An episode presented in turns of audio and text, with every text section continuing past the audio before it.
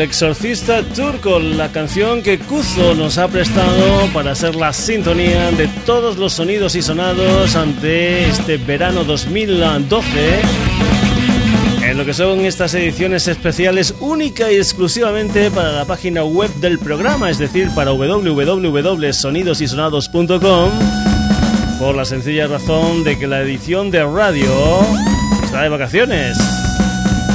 Ya lo sabes, www.sonidosysonados.com, entra, lee noticias, haz comentarios, escucha programas, descárgatelos, etcétera, etcétera, etcétera. Saludos de Paco García, ya sabes que el eje central del Sonidos y Sonados del Verano es ese libro que se titula Mil un discos, aunque hay que escuchar antes de morir, firmado por el señor Robert Dimery que nos acerca eso, grabaciones que uno tiene que escuchar antes de cascar, inexcusablemente.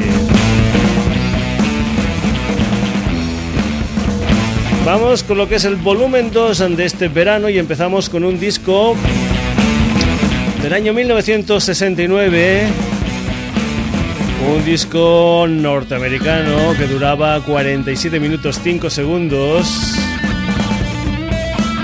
Un disco que salió bajo el sello Bizarre Reprise y que estaba producido por el señor Francis Vincent Zappa. O sea que es un disco del Franz Zappa titulado Hot Rats. De él se dice que es una muestra de virtuosismo musical muy influenciado por el jazz. También se dice en lo que es ah,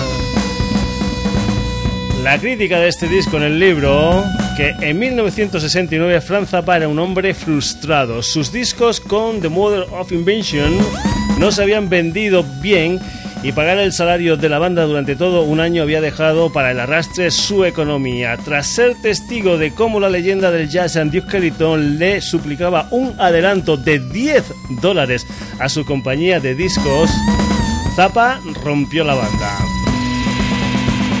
Vamos a ir con una canción que se titula Pitches en Regaliza, de la que se dice en esta crítica del disco que Pitches en Regalía se convirtió en la quinta esencia del estilo Zappa y fue el tema favorito de los conciertos durante los siguientes 20 años por su carácter estrafalario y edificante por el saxofón, los órganos y el bajo de Zappa.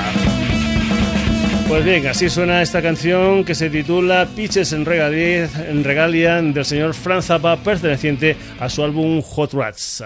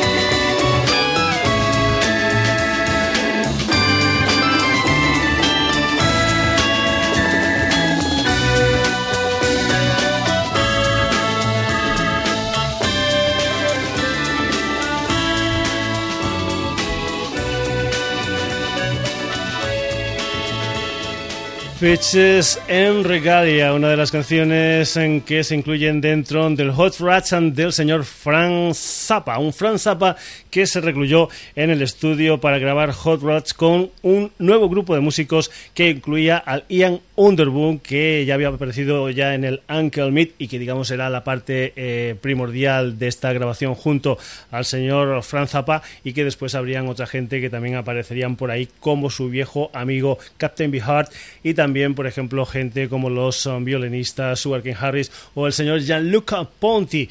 Hemos dicho que tenía una clara influencia del mundo del jazz esta grabación del Franz Zappa y la canción que viene a continuación habla también del mundo del blues. Dice lo siguiente, por el contrario, Willie the Pink, que es ah, precisamente lo que vamos a escuchar, ahonda en el blues mientras Captain Bihar ruge antes de que el solo de guitarra de 7 minutos ante Zappa le haga a uno estallar la cabeza. Hay que decir que son temas muy largos, este que vamos a poner ahí al posterior son temas de unos 9 minutos aproximadamente y por cuestión de espacio pues los vamos a dedicar pues más o menos a que suenen unos 5 minutos aproximadamente. Así suena este tema titulado Willy the Pin del Hot Rats and del señor Frank Zappa.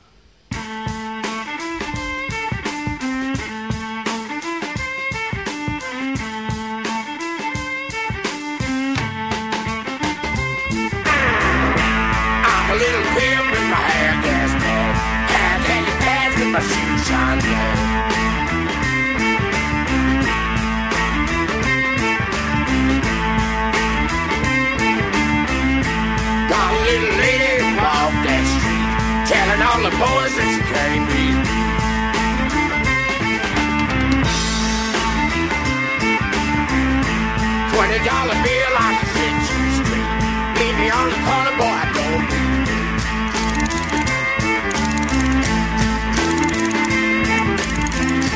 Man in a suit with a bow tie neck, a club with a day polish.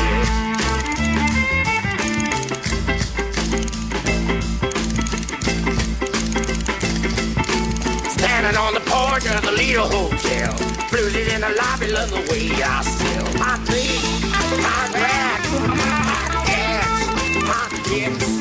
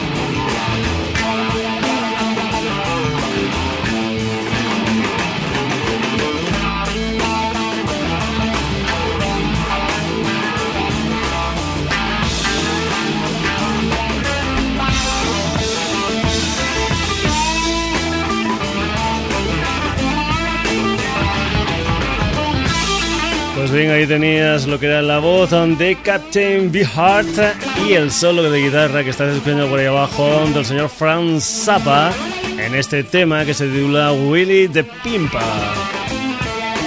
Hot Rats han conseguido alcanzar el número 9 en Gran Bretaña, el 173 en Estados Unidos, dándole al mundo del rock una de sus más famosas cubiertas. Cristina Afkar, miembro del grupo de groupies autorizada por Franza para GTO, saliendo de la piscina vacía de una mansión de Beverly Hills. Vamos con el siguiente tema, del que dice lo siguiente. Song of Mr. Green Jeans sigue la estela del Green Jeans and del Uncle Meat con un enérgico toque jazzístico. Pues bien, ya que hemos estado hablando de ellos, vamos ya con esa canción titulada Song of Mr. Green Jeans, otra de las canciones que se incluyen dentro del Hot Rats año 1969, protagonista Frank Zappa.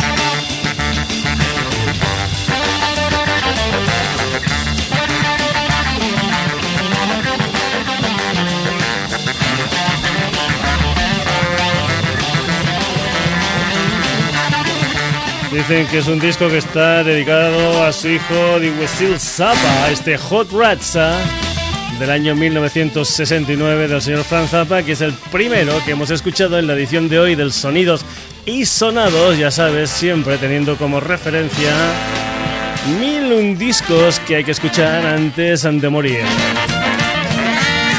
Bueno, bajamos al señor Franz Zappa y nos vamos con otro disco, un disco del año 1974, un disco que salió bajo el sello Island en el Reino Unido una duración de 34 minutos en 35 uh, segundos y que estaba producido por Bad Company y el Terry Thomas.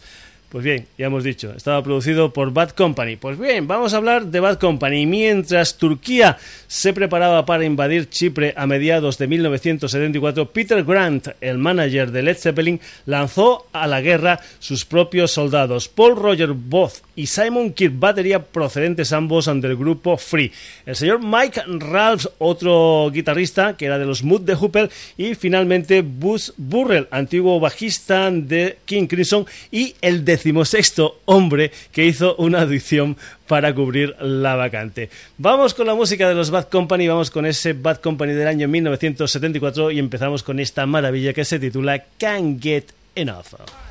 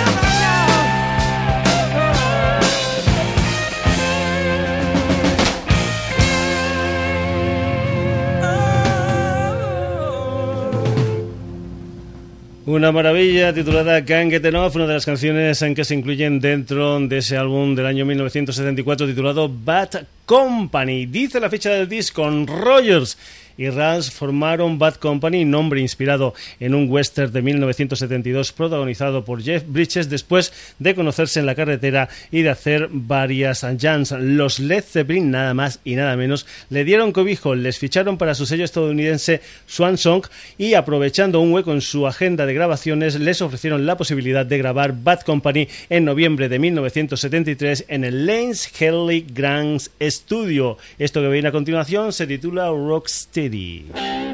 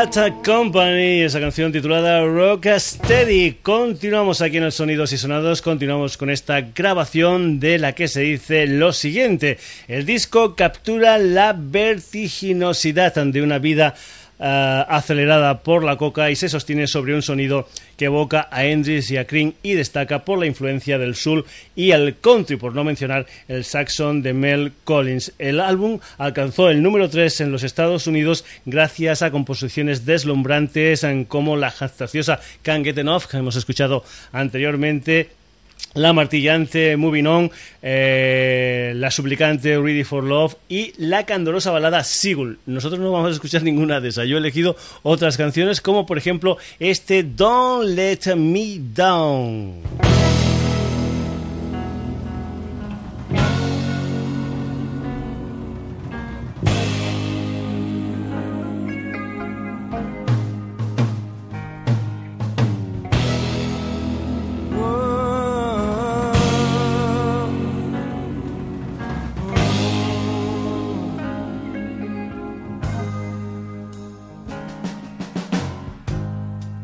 A love that was so true, and I wouldn't have to make do with the half of love that I have found that is tearing me down to the ground. Don't let me die.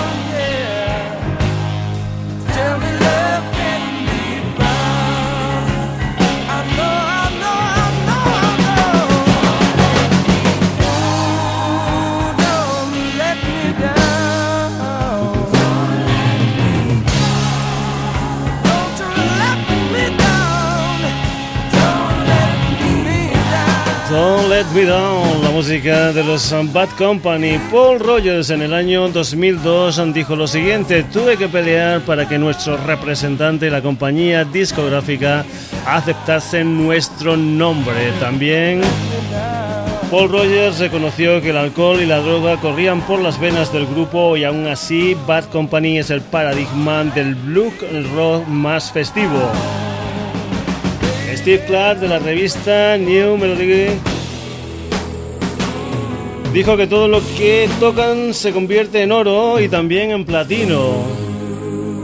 Más cosas sobre esta grabación de los Bad Company, este disco del año 1974, ah, cuando decíamos la revista, pues estábamos refiriendo al New Musical Express. Bueno, mm, ahí se me había quedado un poquitín atascada la cosa.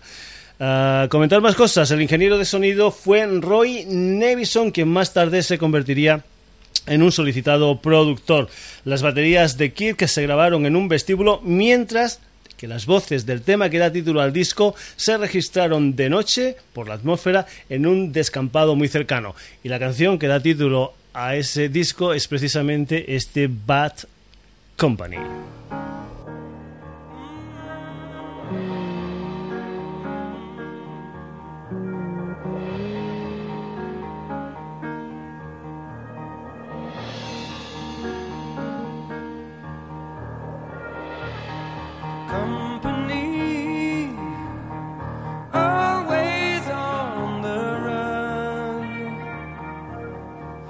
destiny.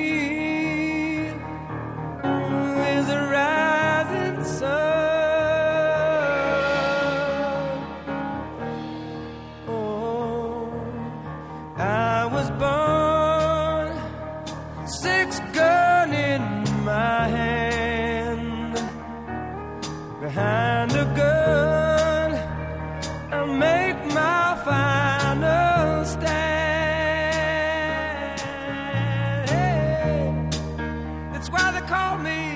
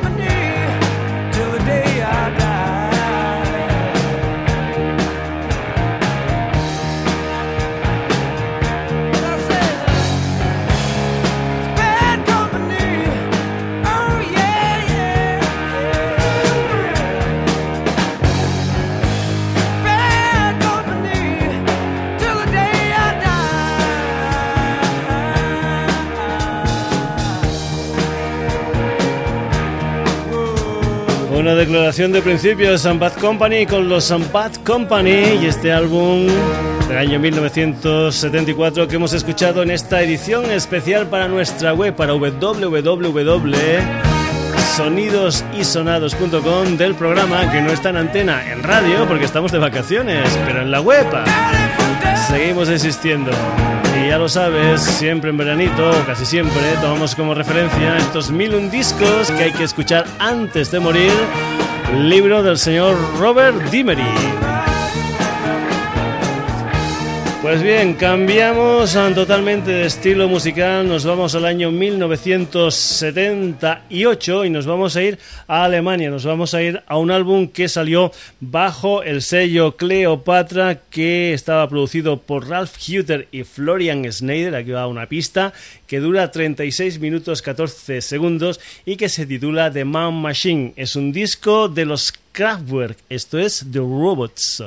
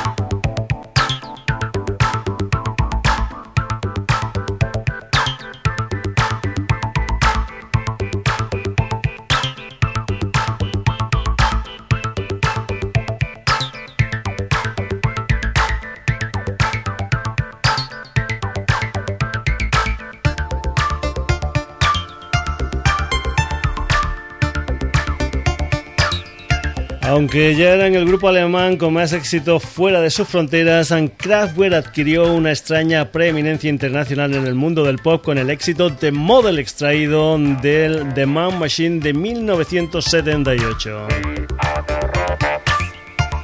A pesar de ser su tema más conocido, es una rareza dentro de la obra de Kraftwerk, la voz robótica que tanto influenció a Gary Newman, a los primeros grupos techno como los Human League y a los New Romantics fue reemplazada aquí por la voz de Florian Schneider y su familiar estilo minimalista se vio envuelto por una estructura pop tradicional. En el año 1982, Ralph Hutter, uno de los componentes de los Kraftwerk, decía: Pretendíamos ser más minimalistas, la tecnología como arte, tecnología en sí, no teníamos nada que ocultar.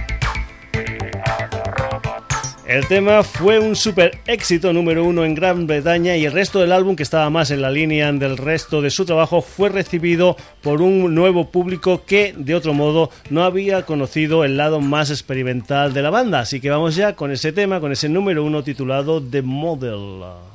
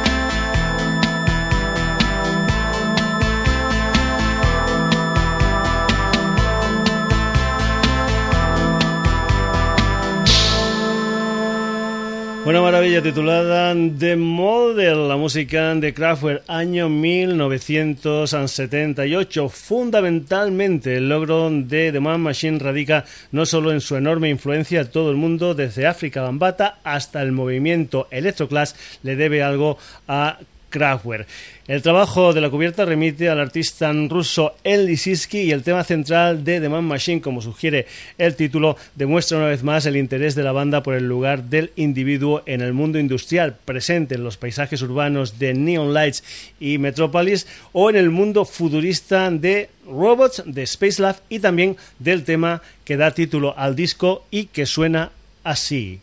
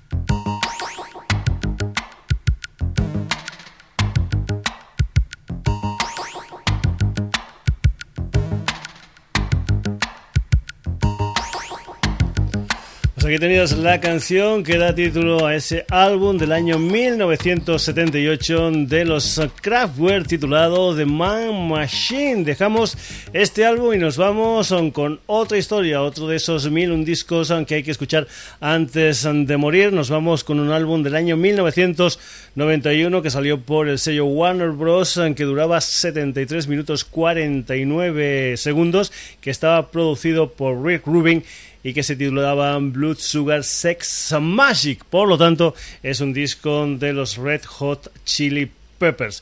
Bob Marley, Black Sabbath y Bart Simpson, mézclalos y tendrás a los Red Hot Chili Peppers.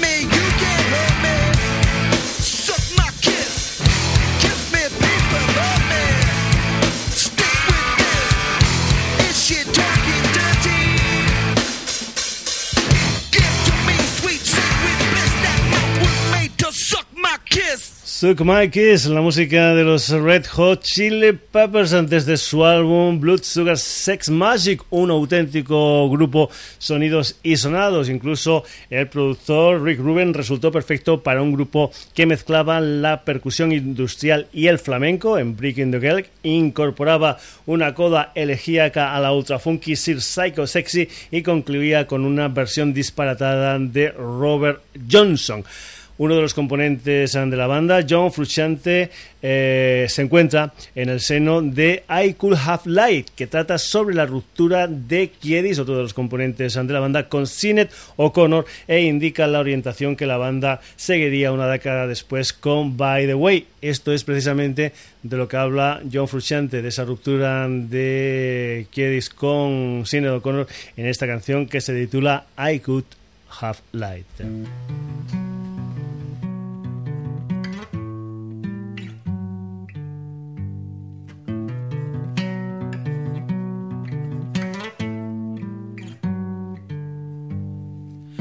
must be something in the way I feel that she don't want me to feel.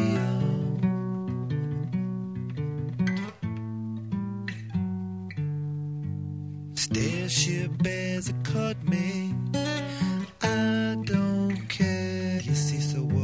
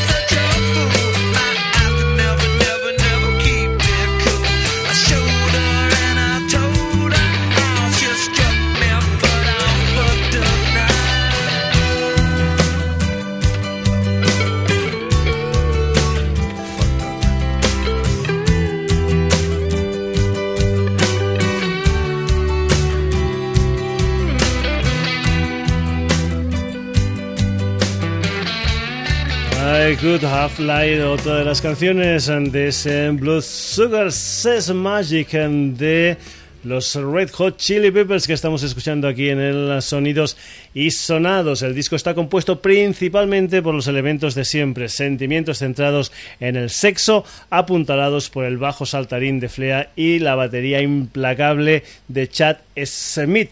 El grupo alude convenientemente a Marley en su himno Give It Away con el tema un tema que termina con el riff del tema de los Black Sabbath, Sweet Left, y que acabarían tocando en Los Simpsons. Pues aquí suena ese Give It Away.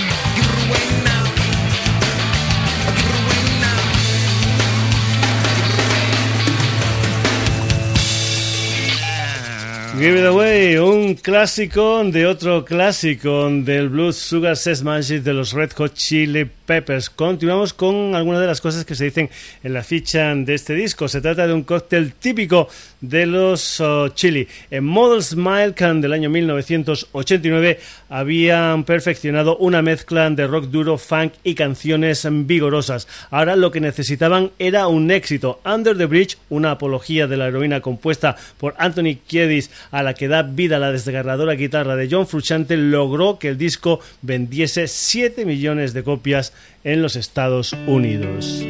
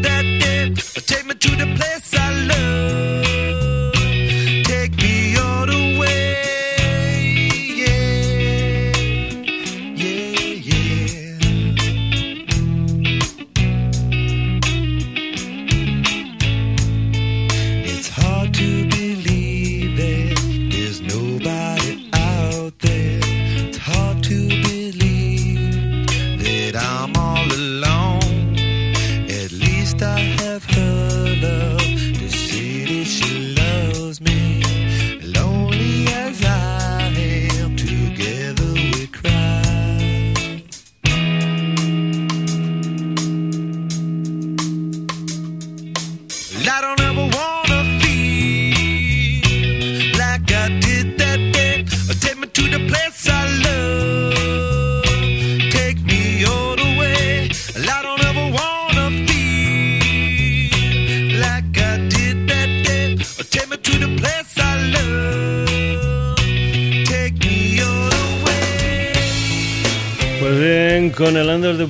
De los Red Hot Chili Peppers de fondo, ponemos punto y final a la edición de hoy del Sonidos y Sonados.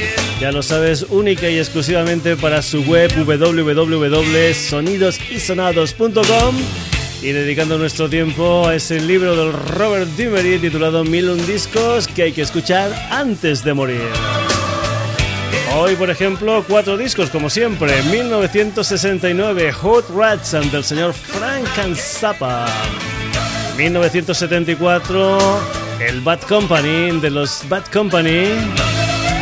1978, The Mom Machine de los Kraftwerk. Y 1991, Blood Sugar Says Magic de los Red Hot Chili Peppers. Saludos de Paco García. De aquí a unos 15 días aproximadamente, una nueva edición del Sonidos y Sonados para su web, para www.sonidosysonados.com, ya sabes. Entra, lee noticias, haz comentarios, escucha programas, descárgatelos, lo que tú quieras. www.sonidosysonados.com. Saluditos de Paco García, hasta la próxima.